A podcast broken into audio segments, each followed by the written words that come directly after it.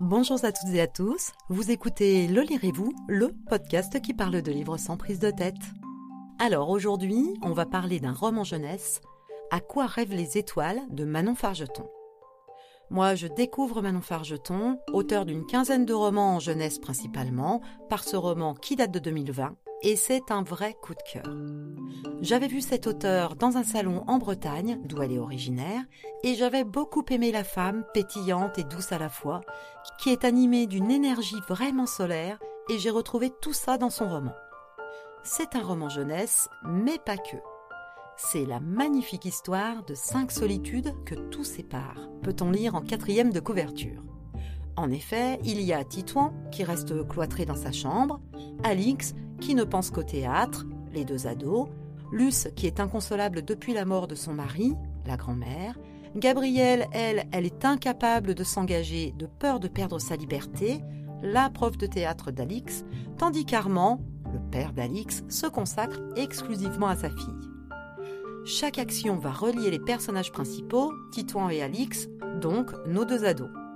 Ce lien va s'intensifier tout le long de l'histoire et chaque personnage secondaire qui va arriver permettra qu'ils avancent tous dans leur quête.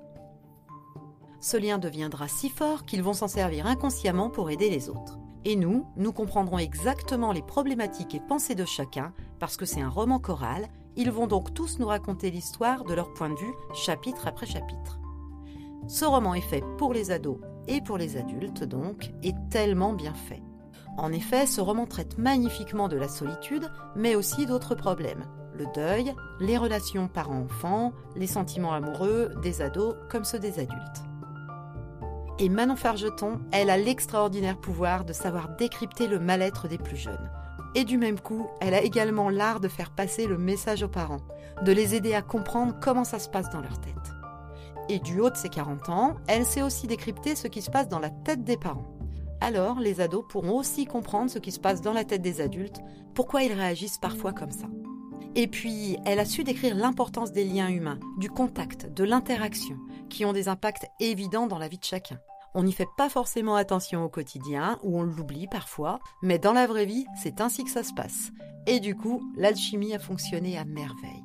Ce roman est juste beau, il est juste touchant. Ma gorge s'est vraiment serrée plusieurs fois en tant que maman, mais aussi en tant qu'amie ou en tant que femme. C'est juste la vie, la vraie vie, et eux tous, eh bien, c'est nous. Alors, il va plaire à qui ce roman? Eh bien, évidemment, je le conseille à tous les ados, mais aussi aux parents, aux tontons, aux tatas, aux grands-parents. À partir du moment où un ado croise votre vie d'une façon ou d'une autre, il vous faut lire ce livre qui résonnera en vous ou qui vous permettra tout simplement de comprendre.